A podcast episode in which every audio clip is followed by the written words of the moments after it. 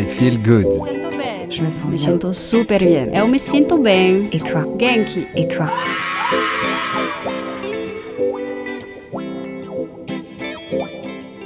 I Feel Good, le podcast qui vous veut du bien, vous donne un éclairage sur le grand éventail des activités de bien-être, développement personnel et spirituel et autres initiatives inspirantes. Ce podcast vous est présenté par Armel Bérodi. Musique originale, Florence Bonardel.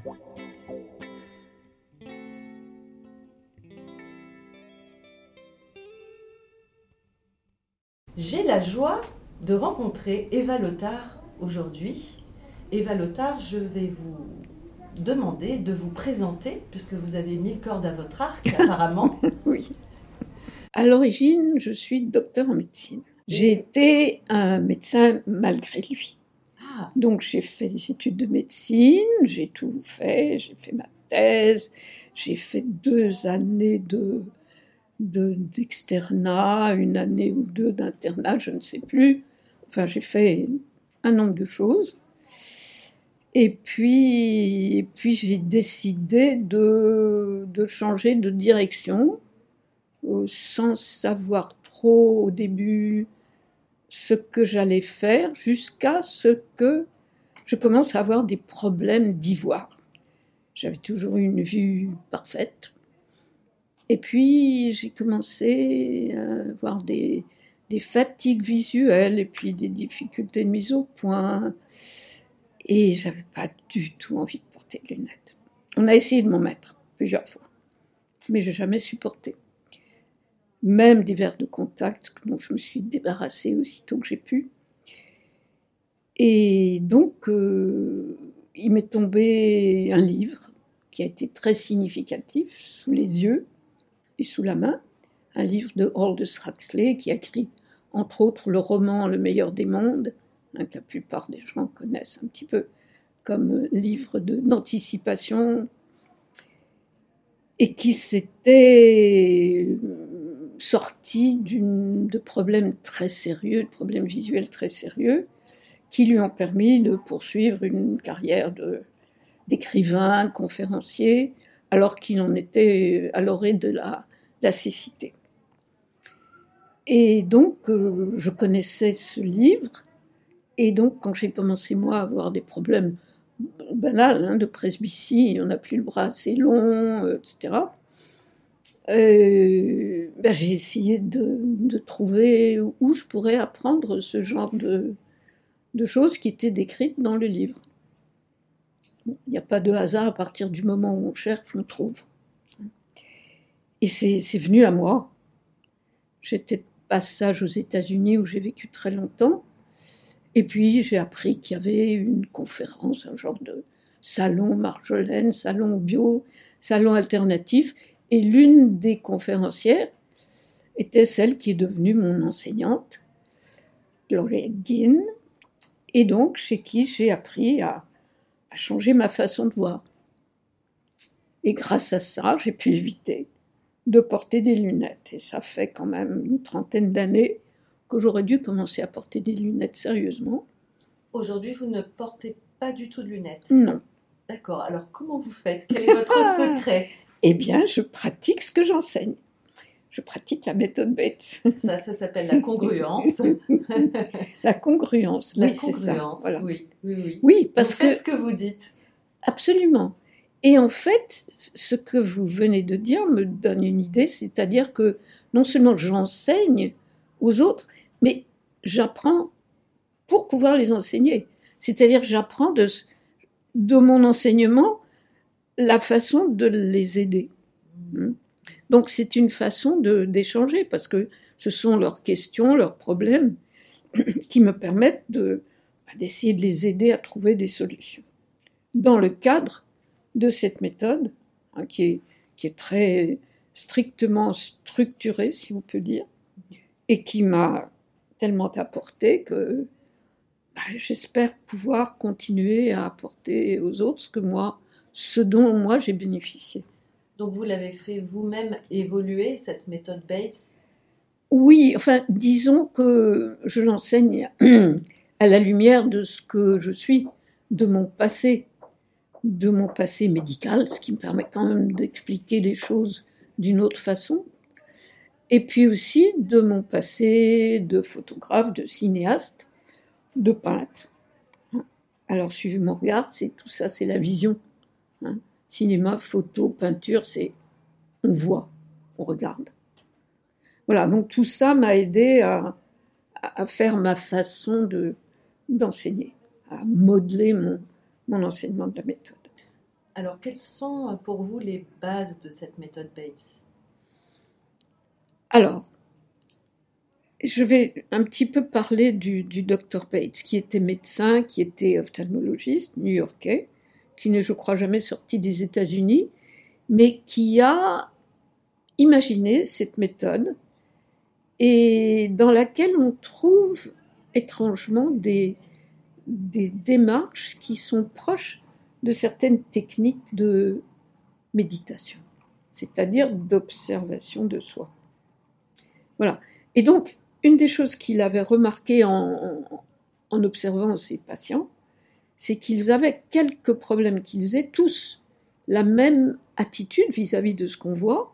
On va essayer de, de l'agripper, de le faire venir de force. Donc on va faire un effort exagéré et ce faisant, on va cibler et fixer, c'est-à-dire arrêter le mouvement de l'œil. L'œil est une boule, une boule c'est fait pour rouler. Donc, il a observé ça, il a observé les gens qui n'avaient pas besoin de lui, il s'est rendu compte qu'ils arrivent quelque part, ils, sont, ont un œil fourmillant qui regarde dans toutes les directions, et il s'est dit, voilà, ces gens-là sont inconscients de bien voir, ils font aucun effort pour voir, alors que les autres qui sont conscients de ne pas bien voir essaient d'aller au-delà de, du problème. Donc il suffit d'apprendre à ceux qui voient justement mal de dupliquer ce que font les gens, c'est-à-dire rien, pour voir, aucun effort. Ils ne se rendent même pas compte qu'il y a un problème de vision. Alors évidemment, c'est pas évident, hein, c'est pas comme les vases communicants. Dirait quelqu'un, mais je vous en prie, mais vous voyez, c'est tout simple. Ah, mais détendez-vous, relaxez-vous, ça va, tout va bien. Ne faites pas d'efforts. Ils vont dire, mais enfin, vous comprenez pas où j'en suis. Hein. Donc, euh, donc, il fallait trouver justement des biais pour faire communiquer l'état mental, l'attitude, le comportement des gens qui ont pris des habitudes pour enfreindre le mal voir, et puis les, les, les amener dans la direction de ceux qui font rien pour voir parce que ça vient à eux. Pour moi, les bases, c'est, on pourrait dire trois mots à trépied. Mouvement, détente, attention. Hein. Mouvement, parce que l'œil, on l'a dit tout à l'heure, est fait pour rouler, de par sa forme, hein, il n'est pas statique. Euh, détente, ce qui va justement nous permettre de laisser venir, de nous détendre et de faire venir plutôt que de regarder. On a deux mots en français qui, qui indiquent la vision. On a le mot regarder et le mot voir. Et si on écoute ces mots-là, hein, regarder, on répète, ça va pas, on répète, ça vient pas, on répète encore, et on garde. Hein, on laisse plus partir. On est là férocement, on garde ce qu'on a fait venir avec tout ce mal de répétition. Alors que voir, c'est un petit mot, une seule syllabe. On voit ce qui est évident. Mais ce qui est évident ben, vient à nous, sans effort. Voilà, donc il y a, cette attitude-là, et c'est pour ça que ce deuxième euh, élément du trépied, la détente, est si important. Et donc, il y a plusieurs techniques de détente. Et puis, le troisième élément du trépied, c'est l'attention. Et comme je disais tout à l'heure, d'être présent à soi pour comprendre. Voilà. Et si vous voulez, le, troisième va nous permettre, euh, donc l'attention, va nous permettre de nous observer, d'observer la situation dans laquelle nous sommes, ce que nous désirons, ce que nous souhaitons, mais en nous aidant des deux autres euh, éléments, c'est-à-dire peut-être suffisamment détendu pour accepter de voir et sans juger, et puis de faire certaines choses qui vont permettre à nos yeux de, de se mettre en route, non pas de les faire bouger. Il ne s'agit pas de faire bouger. Faire bouger, c'est déjà contrôler une situation, puis de laisser bouger. De se rendre compte, par exemple, que si on tourne la tête de côté et d'autre, les yeux vont accompagner notre mouvement. Vous voyez? Donc on va apprendre un certain nombre de mouvements comme ça en laissant faire le mouvement. Ça a l'air simple, mais c'est pas si simple que ça. On n'a pas l'habitude de lâcher prise. J'ai euh, l'impression qu'il y a une partie qui vient de l'intérieur et une partie qui vient de l'extérieur, comme si il y a une part de responsabilité dans notre manière, dans notre attitude comment je vois, quelle est mon attitude par rapport à, mon regard Est-ce qu'il y a des facteurs extérieurs qui influencent la vision? Bah, Il y a évidemment les choses qu'on ne veut pas voir. non, mais ça, c'est pas du tout une métaphore, mais c'est une réalité. Par exemple, euh, au moment de la, croissance de l'enfant, il, peut y avoir des, événements traumatiques qui se présentent. Euh, une séparation des parents ou, la mort d'une grand-mère ou, d'un petit chien, hein, qui pour l'enfant sont des, même s'ils sont des, choses qui semblent banales à un adulte, ou un petit chien ou un crayon qu'on perd, ou bon, c'est pas très grave pour l'adulte, mais si l'enfant a investi euh, une affectivité dans, cet objet, euh, c'est vécu comme un traumatisme. Et à ce moment-là, soit on arrive, soit l'enfant arrive à s'exprimer, en parler, on le console, on lui donne un autre crayon ou un autre petit chien ou un lapin, je sais pas. Et donc, on va arriver à accompagner ce traumatisme et à faire qu'il se diminue et qu'avec le temps, il s'évacue. Mais lorsque c'est un traumatisme plus profond, ou même un changement de quartier ou d'école ou de, ville, l'enfant n'est pas toujours capable de s'adapter.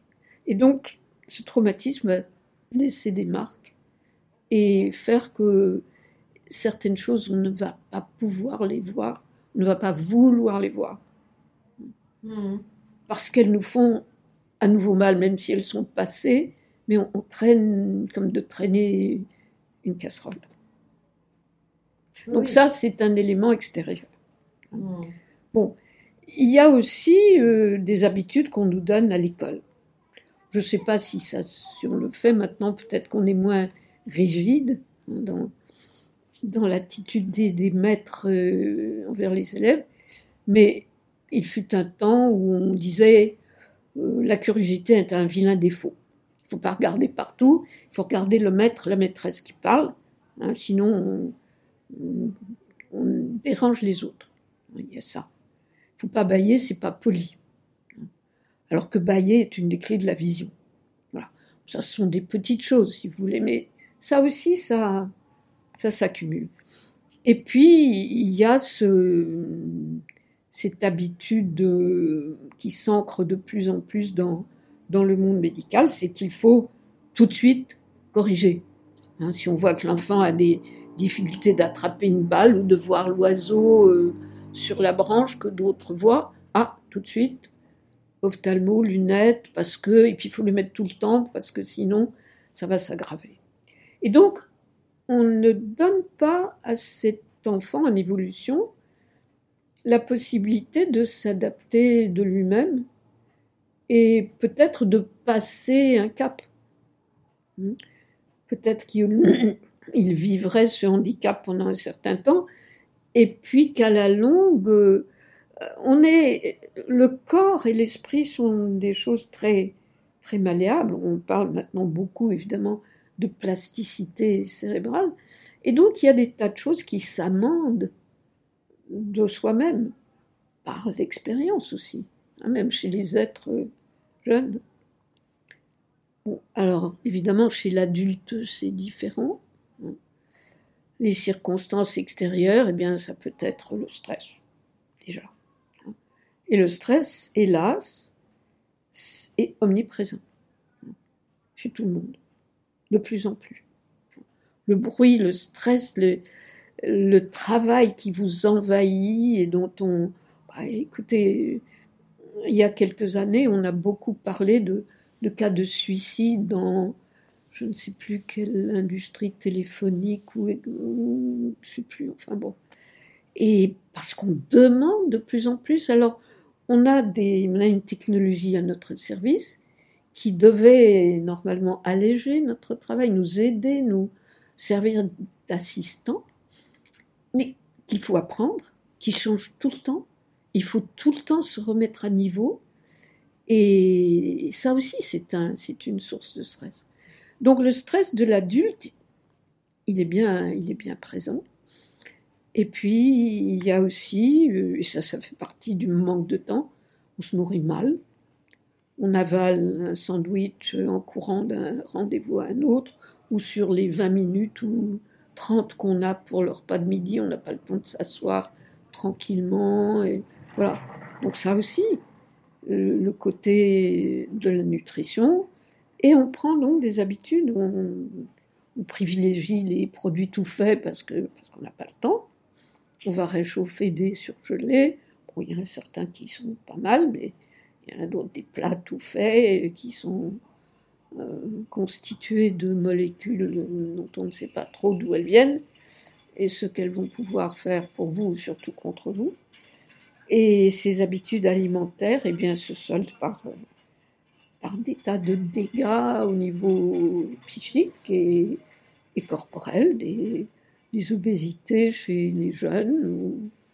Diabètes. Oui, c'est ça, et puis des, accidents cardiovasculaires, des cancers, etc.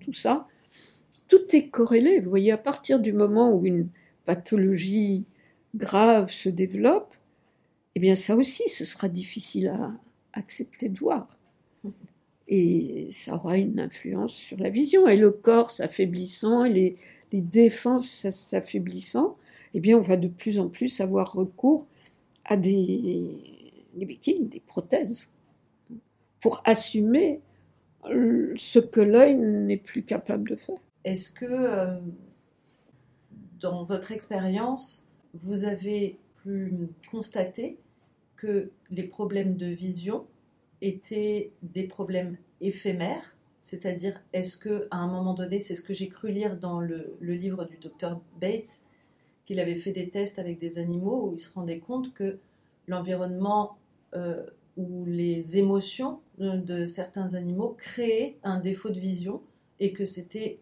euh, à, ce moment donné et que en sortant de cet environnement et de, ce stress, en fait, la vue redevenait normale.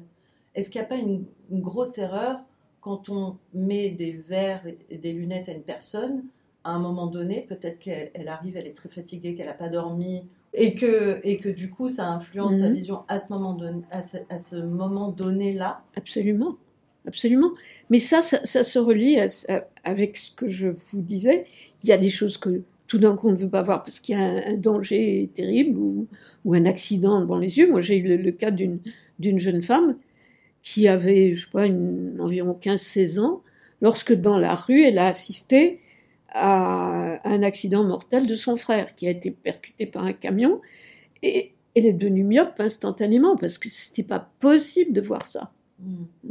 Donc c'était une chose qui s'est produite dans l'instant et peut-être que si on l'avait accompagnée, mais moi, quand je l'ai vue, qu'elle avait déjà euh, plus de 25 ans, elle avait une forte myopie qui s'était installée, qui s'était renforcée, parce que cette impossibilité d'y voir, on avait tout de suite euh, voulu la corriger. Mais c'est justement ce que Bates préconisait chez les enfants, de, de leur apprendre plutôt que de les corriger. Hein. Parce que la période de l'enfance, c'est la période où on peut encore faire n'importe quel apprentissage, croire en soi et, croire en, son potentiel, surtout s'il est accompagné. Donc, euh, D'ailleurs, je souligne que cette méthode est une méthode d'éducation à la vision. Absolument. Hein Oui. c'est- on vraiment Oui, parler C'est d'apprentissage. très important de dire ça. hein. La méthode Bates n'a absolument pas la prétention, même si elle est portée parfois par des, médecins, parfois même des ophtalmos. hein. Je suis médecin de formation, mais je dis à mes, élèves, je les appelle des élèves, qu'ils viennent en apprentissage. Ils vont apprendre des choses et qu'ils vont utiliser dans leur quotidien, qu'ils vont mettre en application, comme on apprend à se brosser les, dents ou les cheveux, ou à faire des pas de danse, ou à pianoter sur son ordinateur. Et au début, on se dit, bah oui, mais moi, je sais pas. hein. Mais c'est comme, vous savez, conduire. Alors, au début, vous êtes dans une voiture, et puis il faut pousser, il faut lâcher le frein, il faut ajuster le miroir, il faut ajuster le miroir latéral. On se dit, mon Dieu, mais dans quel ordre je le fais J'y arriverai jamais. Et puis au bout de quelques temps, bah, ça se fait sans qu'on y pense. Et puis on démarre et on est sur la route. Donc ça, c'est la même chose. On apprend des choses et puis on va pouvoir les appliquer dans le quotidien. C'est de, de ça qu'il s'agit. Donc c'est bel et bien, effectivement, une éducation et non pas un processus de traitement ni de guérison. Si on voit comment est fait l'œil, euh, l'œil ne voit rien. Il n'y a pas de vision dans l'œil. hein. On dit l'œil est l'organe de la vision, c'est pas vrai. L'œil reçoit la lumière. hein, il, a, il a une façon de capter, il a des éléments euh, transparents qui changent la convergence du rayon lumineux, etc. Euh, le, voyage du rayon lumineux à l'intérieur de l'œil. Mais même au niveau de la rétine, il n'y a pas de vision. La vision, elle se fait à l'arrière du cerveau. Et, cette expression antique, qui est solennelle ou pas solennelle, qui est avoir les yeux derrière la tête, c'est pas faux du tout. C'est là qu'on voit. On voit rien dans l'œil. L'œil reçoit la lumière et fait une première analyse de la lumière. Mais ensuite, tout est envoyé par le câblage que représente le nerf optique. Et c'est dans le cerveau à l'aide de d'autres éléments sensoriels, ce qu'on entend, le fait qu'on soit en train de manger une pomme ou un chocolat et que c'est bon. euh, Et tout ça, ça va constituer la vision et la mémoire de ce qui est vu et, la reconnaissance de ce qui est vu et le jugement de ce qui est vu. Tout ça, c'est la vision. Mais c'est un phénomène mental. Et, c'est ça, c'est pour ça qu'on peut faire ce, donner aux gens la possibilité de se changer par la méthode Bates, c'est de se dire, bon, bah, si c'est vraiment un phénomène mental, je vais, moi, pouvoir faire quelque chose avec, avec ma volonté, avec ma, ma réceptivité à des concepts nouveaux et des techniques nouvelles pour me permettre de ne pas me résigner. Euh, je sais que vous avez une chaîne YouTube très fournie et que vous avez aussi euh, réalisé un DVD avec tous vos conseils et, et les, différents, euh, et les différentes étapes de cette méthode. Est-ce que vous pourriez en citer quelques-unes? Je, pense notamment au ciment, euh, au Ah oui, paume, tout oui, ça. oui, oui. Enfin, des choses un petit peu pratiques. Oui, bon, bah, écoutez, il y a déjà quatre choses très pratiques et très faciles et que nous faisons sans le savoir et sans y penser. Du moins, il y en a trois sur les quatre que nous faisons de façon physiologique sans les voir et sans y penser. Il y en a une qu'il faut apprendre, mais bon. Euh, les trois qui sont extrêmement simples, c'est scier, c'est-à-dire battre des paupières. Ça n'est pas cligner. Hein, cligner, c'est plisser les paupières et justement aller dans le sens de l'effort. On cligne parce qu'on ne voit pas très bien euh, le nom de la rue de l'autre côté. On va cligner et on va fixer. Scier, c'est autre chose. C'est accepter un mouvement qui se fait de toute façon, qui est comme du même acabit, si vous voulez, que la ponctuation dans une phrase, où il y a des virgules, un point-virgule, il y a deux points, euh, il y a un point final, et on va à la ligne. Donc scier, c'est la même chose. On ponctue pour donner un petit moment de, de repos et de à l'œil, comme la ponctuation dans une phrase donne un petit moment de répit et permet de séparer les segments de la phrase. Donc ça, c'est très simple à faire. Et pour commencer, c'est de se rendre compte des moments où on cesse de scier, c'est-à-dire qu'on fait un effort pour fixer. Et du coup, on arrête le mouvement des paupières et on arrête le mouvement de l'œil. Donc ça, c'est, je dirais, la clé numéro un de la vision. Tout bête, tout simple. Donc, on observe, on se rend compte que peut-être on ne le fait pas suffisamment, et donc on va installer de façon attentive cette habitude de scier, qui va permettre de créer cette ponctuation, donc un petit repos, mais en plus un repos parce que on baisse la paupière. Une fois qu'on baisse la paupière, il n'y a plus rien. Mais comme c'est très rapide, on ne s'en rend pas compte. Mais malgré tout, ces tout petits moments de, micro-repos qui s'ajoutent, hein, parce qu'on scie toutes les 5 à 6 secondes, banalement. Ça veut dire qu'on scie beaucoup dans la journée. les chiffres, je jamais rien compris. Je ne vais pas vous dire combien de fois on scie dans une journée, mais vous pouvez faire le calcul. Si on scie euh, toutes les 5 à 6 secondes, il y a tant de, de, secondes dans une minute, tant de minutes dans une heure, etc. Alors, ce que j'ai calculé une fois, c'est que si on scie correctement, hein, si on accepte de scier, de rajouter un petit peu pour que ça devienne une habitude, pas un tic, une habitude, eh bien, on va récupérer l'équivalent de un quart d'heure, 20 minutes de sieste, les yeux fermés tous les jours. vous voyez, c'est pas négligeable. Ah oui. Hmm. Et en plus, en baissant la paupière, on va appuyer sur la glande lacrymale, qui est comme un citron. Si on appuie sur un citron, on fait du jus. Si on appuie sur la, glande lacrymale avec le, muscle palpébral, eh bien, on va sécréter des larmes, c'est-à-dire qu'on va nettoyer les carreaux. Quand on nettoie les carreaux, on voit mieux au travers. Mmh. Vous voyez? Donc ça, c'est déjà une chose toute bête, toute simple, facile à utiliser à tout moment. Ça ne demande ni lieu ni temps. Deuxième clé, je l'appelle souffler, c'est-à-dire l'attention au souffle. On a tellement l'habitude de respirer qu'on dit bah oui, je respire, c'est normal.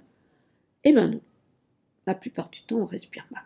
On respire mal parce qu'on est mal assis, parce qu'on est penché sur un ordinateur, on est fixé sur l'ordinateur. Et du coup, le, mouvement du, diaphragme se fait mal. Donc, le remplissage des poumons et le vidage des poumons euh, ne se fait pas bien. Et ça aussi, on peut devenir attentif. Troisième clé est une façon, mais c'est un petit peu trop élaboré pour en parler dans un tout petit entretien, mais c'est une façon d'aider à déplacer le regard en permanence pour être toujours, si possible, face à une cible qui est directement en face de la pupille et donc en face du centre de la vision où se fait la vision optimale, c'est-à-dire l'acuité visuelle, qui est la région de la macula, dont on a entendu parler en mal avec la dégénérescence maculaire, mais qui est la région de la rétine qui reçoit la lumière directe et qui donc nous donne la meilleure vision possible de ce que nous voyons.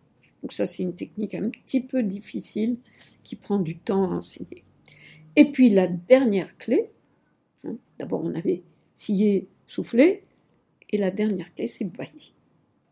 Et quand on baille, il se passe des tas de choses dont on nous a dit que c'était pas poli du tout à faire, mais on respire un grand coup, on se détend, on larmoie, et tout ça, évidemment, c'est bénéfique aussi.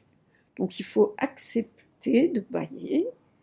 Bon, poliment, quoi, on ne va pas bailler euh, ça me donne envie de bailler d'ailleurs. voilà. Et voilà, la beauté du bâillement, c'est que c'est communicatif. Vous voyez quelqu'un en train de bailler ou on vous parle de bâillement et du coup ça vous décroche le mâchoire et vous baillez. Merci beaucoup Eva Lothar pour ce partage. Avec plaisir. Merci. Merci à toutes et à tous pour votre écoute. À bientôt dans une prochaine émission I Feel Good. Pour aller plus loin, rendez-vous sur la page Facebook de l'émission I Feel Good 888 ou sur mon site internet armelberodi.fr.